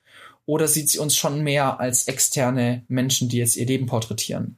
Das zum Beispiel hat Auswirkungen darauf, wie wir uns gegenüber den Freunden vorstellen oder auch, ob wir uns überhaupt groß vorstellen. Und war das anders bei allen dreien oder war das ähnlich? Da gab es schon, da gab's schon Unterschiede. Also ähm, das hat sich dann halt auch ausge, ja, das, das hat dann dazu geführt, dass wir bei, ich sag mal, Protagonistin A halt auch viel Persönliches erzählt haben und uns auf einer persönlichen Ebene sehr gut verstanden haben und bei Protagonistin B wäre es vielleicht ein bisschen komisch gewesen, wenn wir jetzt groß von unseren, weiß nicht, Freundinnen oder sowas erzählt hätten und, und private Urlaubsfotos gezeigt haben oder sowas. Ja, also das wäre dann vielleicht ein bisschen unan, unangebracht gewesen. Gab es bestimmte Stolpersteine, die euch passiert sind? Also Dinge, man ist ja tatsächlich das erste Mal irgendwie vor Ort. Klar, man hat sich im Vorfeld viel informiert über ähm, das Land, auch die Kultur, auch jeweils, ähm, was das natürlich, sonst würdest du das nicht machen, was die Situation ist der jeweiligen Protestsituation. Und nun kommt man da hin und man will alles richtig machen und irgendwie gibt es da doch einzelne Stolpersteine, die passiert sind. Gab es die oder war das aufgrund der Aktivistinnen, die ihr gefunden habt, doch leicht mit reinzukommen und die haben es einem auch leicht gemacht, dass man auch gut ankommen kann? Also man muss an, an der Stelle natürlich auch einfach mal sagen, dass all unsere Protagonistinnen einfach enorm tolle und, und ähm, ja, ich sag mal, wundervolle Frauen sind, mit denen wir einfach auch gerne Zeit verbracht haben und uns gut verstanden haben. Deswegen Stolpersteine in, in Arbeit mit den Protagonistinnen jetzt nicht so sehr. Also da war immer so ein offener Austausch mit denen, das nicht, nicht wirklich. Ähm, Stolpersteine waren ähm, vielleicht eher die, die dann wirklich riskanten Dreharbeiten und ähm, das teilweise auch die Ein- und Ausreise und ähm, wie man das Material dann richtig sichert. Stolpersteine hätte ich jetzt auch gesagt, war eben dann auch dieser Hate aus, aus verschiedenen Ländern gegen das Projekt und dann vielleicht auch hier mal ähm, der Respekt, dass die, die Protagonistinnen es dann nicht abbekommen oder so. Das waren, glaube ich, eher die Stolpersteine. Und manchmal auch einfach musste man sich halt Sachen trauen und das, ähm, da musste, man musste relativ oft aus seiner Komfortzone einfach raus und äh, das ist einem, ist mir jetzt zum Beispiel persönlich jetzt auch nicht immer einfach super leicht gefallen. Ähm, aber in der Zusammenarbeit mit den Protagonistinnen gab es jetzt, glaube ich, nicht so große Stolpersteine. Das war, die waren halt ausgewählt ähm, und da, ja, immer viel Kommunikation mit den Protagonistinnen, würde ich da sagen, hat, hat geholfen. Geh gerne nochmal auf die anderen Stolpersteine ein, die du gerade genannt hattest, wo du gerade darüber berichtetest, dass man gucken musste, Ein- und Ausreise etc. Dort hast du ein paar Dinge genannt. Ihr könnt sie gerne ausführen. Was waren da sozusagen Dinge, wo man beim nächsten Mal auf jeden Fall anders rangeht? Also dann, wenn du sagst, sagst ausführen, dann erzähle ich jetzt eine Anekdote. Sehr gern. Die ähm, ich äh, aber das war, weiß nicht, ob Stolperstein da zutrifft, aber um, wir, wir wollten natürlich in Hongkong so viel Aktivisten wie möglich kennenlernen und ähm, ich wurde dann über ganz viele verschiedene Ecken, kurz überlegen, darf ich das sagen? Ja, doch, äh, mit dem internen Kommunikationsleiter der Hongkong-Proteste verbunden. Und wir haben, es war ein Typ, der sieht so aus, als ob er auch irgendeine Bank leitet oder so. Und ähm, mit dem habe ich mich dann getroffen und da über Telegram hatten wir davor schon so ganz genaue Abmachungen getroffen. Also von wegen, ich muss meinen Reisepass mitnehmen, meinen Personalausweis und bitte auch mein Handy, auf dem ich dann zeigen kann, dass ich auch derjenige bin, der auf Telegram diese Nachrichten versendet hat und so weiter. Und ähm, dann haben wir uns getroffen und zwar nicht irgendwo in einem Café, sondern wir hatten Koordinaten ausgemacht. Also wir hatten uns praktisch auf einen Zentimeter genau getroffen. und ähm, da haben wir uns dann gesehen, er war dann in Begleitung und dann hieß es erstmal, wir reden nicht, bis wir nicht in, in diesem Restaurant sind, wo wir jetzt hingehen.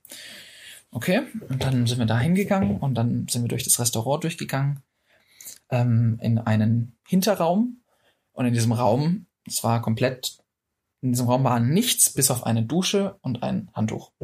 Und ähm, dann hieß es, okay, Franz, wir haben jetzt zwei Möglichkeiten. Entweder gehst du wieder zurück und wir haben uns nie getroffen und alles ist gut.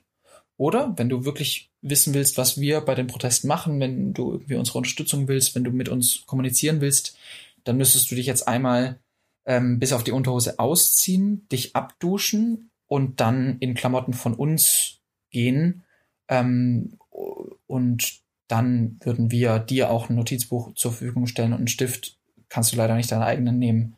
Ähm, und dann würden wir dir ein bisschen was erzählen. Somit wollen die halt sicher gehen, dass ähm, ich keine, ich nicht verwandt war oder sonst was ähm, dabei hatte. Ja, und dann ne, musste ich mich ausziehen, hab geduscht vor denen, vor ihren Augen und ähm, ich hätte mich das nie getraut. Ich wäre wahrscheinlich sofort rausgerannt oder hätte irgendwie dankend nochmal gesagt, so nee, schon alles gut, ich hätte das niemals durchziehen können. Wusstest du, dass dich sowas gegebenenfalls auch erwartet? Warst du ein Stück weit darauf vorbereitet oder hat dich das kalt erwischt und du hast halt gesagt so, okay, ich weiß aber, was mein Ziel ist, ich mache das jetzt? Das ist im Vergleich zu dem, was der New York Times Journalist mir da berichtet hat, ist das noch, ist das noch lächerlich wenig eigentlich. Aber ja, ich, ich, mir war klar, dass gerade auch derjenige, ähm, also dieser Kommunikationsleiter, dass der noch Sicherheitsvorkehrungen treffen wird. Ähm, wir haben auch während dem Gespräch hatte er da noch ein Gerät angestellt, das so einen Piepton durchgängig von sich gegeben hat, das anscheinend auch noch mal alle Rekorder irgendwie behindern würde. Und das war auch nicht ganz einfach, währenddessen dann ein normales Gespräch zu führen, während ständig dieser Ton äh, zu hören war.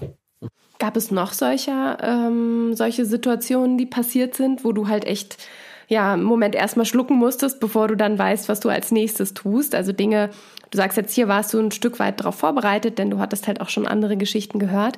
Aber vielleicht gab es noch vergleichbare Situationen oder ja, Situationen, die dich ein Stück weit irritiert haben? Ähm, da gibt es eine ganze Reihe, glaube ich. Was schon auch noch heftig war in Chile, ähm, da wurde auf uns geschossen ähm, mit, mit Gummi geschossen, also auf speziell Friedemann und mich. Das hatten wir so, hatten wir damals so nicht erwartet. Ähm, da waren wir halt auch bei der Frontline dabei. Wir waren wieder ganz klar als Presse gekennzeichnet. Und das hatte uns in Hongkong noch so einen gewissen Grundrespekt eingebracht. In Chile war das ähm, nicht so. Und da wurde dann, ähm, ich habe dann nur noch gesehen, wie der Polizist auf uns gezielt hat und ähm, mich dann umgedreht und wurde dann am Kopf getroffen ähm, von einem Gummigeschoss. Nee, Entschuldigung, nicht von einem Gummigeschoss, sondern von einer Tränengasgranate.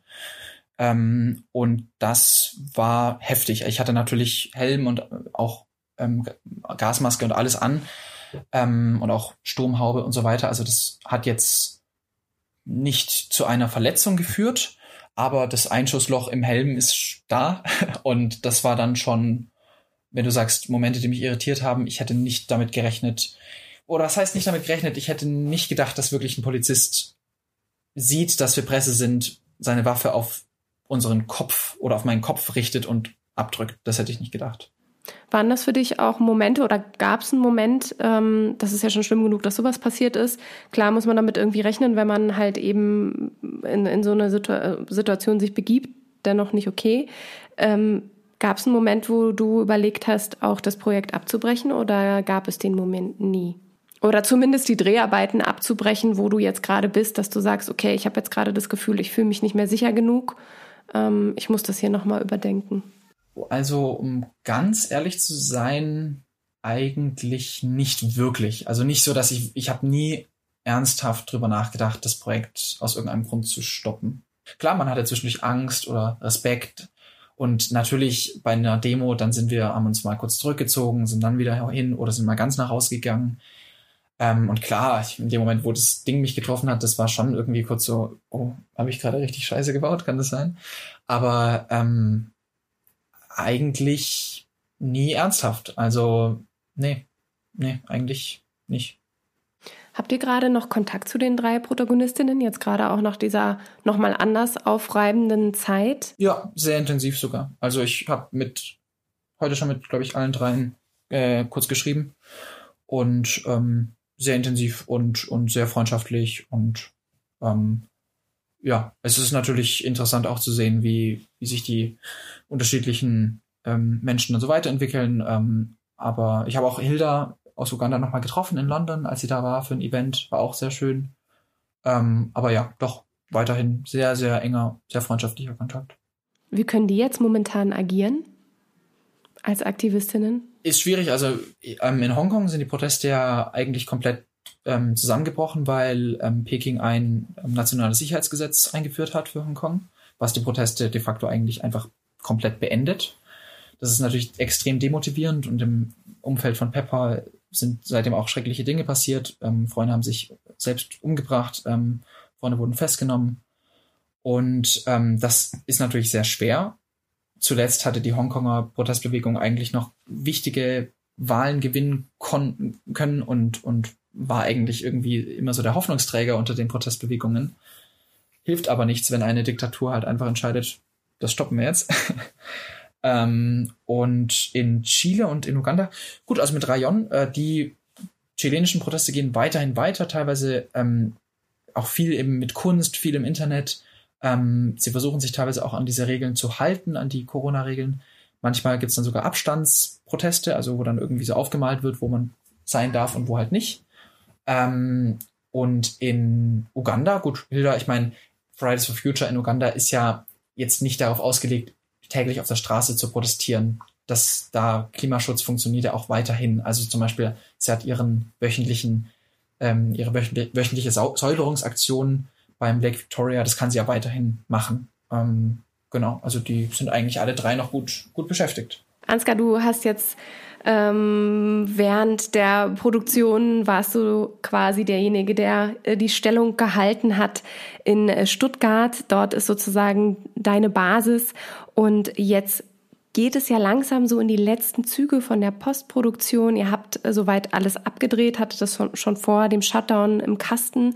Jetzt seid ihr gerade in München bei eurer Editorin. Das heißt, auch der Schnitt ist jetzt bald ähm, zu Ende und ihr blickt wirklich der Auswertung entgegen. Wie wird es jetzt mit dem Film weitergehen? Wie werdet ihr diesen Film auswerten oder was braucht es erstmal noch, bevor er in die Auswertung gehen kann? Genau, wir sind jetzt gerade im Schnitt ähm, und es geht dann jetzt in den nächsten Wochen ins Sounddesign, ins Grading. Und ähm, ja, und wir wollen dann Ende August ähm, den Film ähm, fertigstellen. Und dann ähm, genau wird man schauen, ähm, wie, wie sich weiterentwickelt. Wir sind mit verschiedenen Möglichkeiten und spannenden Menschen da im Gespräch, was es für, für Optionen für uns geben würde, für den Film geben würde. Und das wird sich, das wird sich zeigen ähm, in, in den nächsten Wochen und Monaten, ähm, wo, wo der Film ähm, seinen Weg gehen wird. Ja. Wenn man jetzt erst äh, in diesem Moment von eurem Film gehört hat, äh, was empfehlt ihr? Wo kann man euch finden? Ähm, was kann man für Updates bekommen, um zu erfahren, wo der Film seine erste Veröffentlichung haben wird? Also wir sind bei sozialen Netzwerken zu finden, Instagram, Facebook, Twitter und haben auch einen ähm, Newsletter, der, glaube ich, zweimal, dreimal im Monat rausgeht. Da kann man sich auch für anmelden über Instagram über oder Instagram in der Bio. Genau. In der Bio. Ja. Unter welchem Namen findet man euch? Ähm, Dear Future Children heißt der Instagram-Account. Findet man uns auch auf Facebook. Ähm, genau. Ja. Dear Future Children ist ein ganz gutes Schlagwort, um uns zu finden. Ja. ja. Dear Future Children ist auch ein wunderschöner Aufhänger, um einen Zukunftsbrief an die zu schreiben, für die die Aktivistinnen das alles machen, was ihr porträtiert.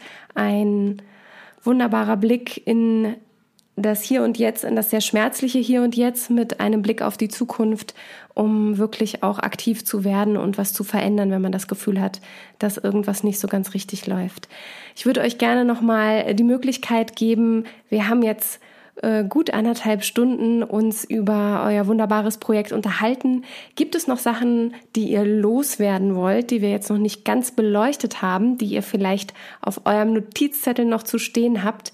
Dann dürft ihr natürlich jetzt auch gerne das noch loswerden, dass auch nichts vergessen ist. Ich glaube, ähm, es ist an sich falsch, dass nur ähm, Ansgar und ich hier sind, weil dieses Projekt wirklich einfach nur ähm, ein Resultat von wirklich großartiger Teamarbeit ist. Unsere Editorin, die gerade ähm, sehr viel arbeitet und un unglaublich gute Arbeit leistet, die dabei zum Beispiel auch von Schnittassistenzen Natalie ähm, Andreas unterstützt wird, die durch ihr remotes, schnelles Arbeiten überhaupt erst ermöglichen, dass wir von einer Fertigstellung Ende August sprechen, was äh, ja. eigentlich sehr sportlich ist. Ähm, und, und wir haben meines Erachtens ein Produktionsteam. Es macht Spaß. Also ich freue mich morgens auf unsere Videokonferenzen mit. Du darfst gerne alle Namen sagen von deinen Crewmitgliedern, wenn du das möchtest. Würde ich gerne. Also Johannes, ähm, Fabian und Nico sind noch im Produktionsteam und die, klar, es macht, es macht, wie gesagt, es macht Spaß, mit denen zu sprechen über strategische Entscheidungen. Macht auch mit Ansgar sehr viel Spaß. Macht ähm, sehr viel Spaß. Und ähm, wir sind, wir sind ich bin wirklich, klar, es ist immer einfach zu sagen, dass man von seinem Team beeindruckt ist, aber über Monate hinweg so konsequent an einem Projekt zu arbeiten, sich von auch verschiedenen ähm, Hate-E-Mails beispielsweise nicht einschrecken zu lassen, das finde ich sagt schon viel über unser Team aus. Und ähm, da bin ich schon sehr beeindruckt. Jetzt auch, wir reden gerade viel über Audio-Postproduktion und dann die, die Leidenschaft zu spüren, die zum Beispiel Marc, unser Sounddesigner, Angelo, unser Dialogschnitt, unser Dialogeditor, die, was die damit reinbringen, das ist wirklich beeindruckend und das ist ähm, ein wirklich tolles Gefühl, mit so einem Team zusammenzuarbeiten. Ähm, jeder bringt da nochmal seine Fähigkeiten mit rein und kann sie, glaube ich, auch ganz gut einsetzen in dem Projekt. Und ähm, es ist, ja, wie, wie gesagt, eigentlich fast schon falsch, dass nur wir beide gerade über das Projekt sprechen, weil jeder an diesem Projekt eigentlich gleichermaßen beteiligt war. Und äh, auch die Dreharbeiten in Hongkong, ja klar, Friedemann und ich waren die, die an der Frontline ein bisschen was riskiert haben, aber das wäre nicht überhaupt erst gar nicht möglich gewesen, hätten wir nicht eine, einen tollen Creative Producer, Nico, an Bord und dich und, und so weiter. Also das wäre ohne, ohne dieses, ohne diesen Backbone, ohne diesen Rückgrat äh, gar nicht möglich gewesen. Von dem her, ja. Definitiv. Und ich glaube auch gerade, ähm, so ein großes Produktionsteam zu haben, das ist schon auch ähm, was Besonderes, gerade für die, ähm, auch, auch für so ein Projekt, ähm, dass es Crowdfunding finanziert ist. Also nicht irgendwie eine große Produktionsfirma dahinter steht, sondern ähm, die das Produktionsteam gewachsen ist aus Leuten, ähm, was ja für jeden äh, gilt, weil sie Bock haben, an diesem Projekt mitzuarbeiten. Und das ist, das ist schon cool und mega motiviert sind dadurch, ja. Ich danke euch vielmals erstmal, dass ihr beide trotzdem euch vors Mikro gesetzt habt, auch wenn natürlich klar ist, dass ein riesen Crew, eine riesen Crew dahinter steht, die alle aus Eigenmotivation, so wie ihr es gerade geschildert habt, eben bei diesem Projekt mit dabei sind, auch wenn es mal zwischendurch schwierig geworden ist. Ich wünsche euch ganz viel Erfolg, dass ihr einen guten Weg mit dem Film gehen könnt und auch wirklich eben das Spotlight äh, für den Film bekommt, den ihr braucht ein riesiges Engagement, was ihr zeigt mit diesem Projekt und eine wichtige Plattform auch für diejenigen, die ihr dort begleitet habt äh, in den diversen Ländern. Vielen Dank für den Einblick in eure Arbeit und die vielen Tipps und auch den Mut für andere Filmschaffende, die eben genauso wie ihr dokumentarisch arbeiten wollen in nicht so einfachen Gebieten. Vielen, vielen Dank an euch. Vielen herzlichen Dank, Dank für ja. die Einladung erstmal. Tolle Möglichkeit hier zu sprechen und ähm, haben wir natürlich sehr, sehr gerne getan. Ja. Für die Zuhörer und Zuhörerinnen draußen wünsche ich erstmal noch einen wunderschönen Start in den Tag, einen schönen Nachmittag oder vielleicht auch eine gute Nacht und wir hören uns das nächste Mal wieder. Bis bald. Ciao.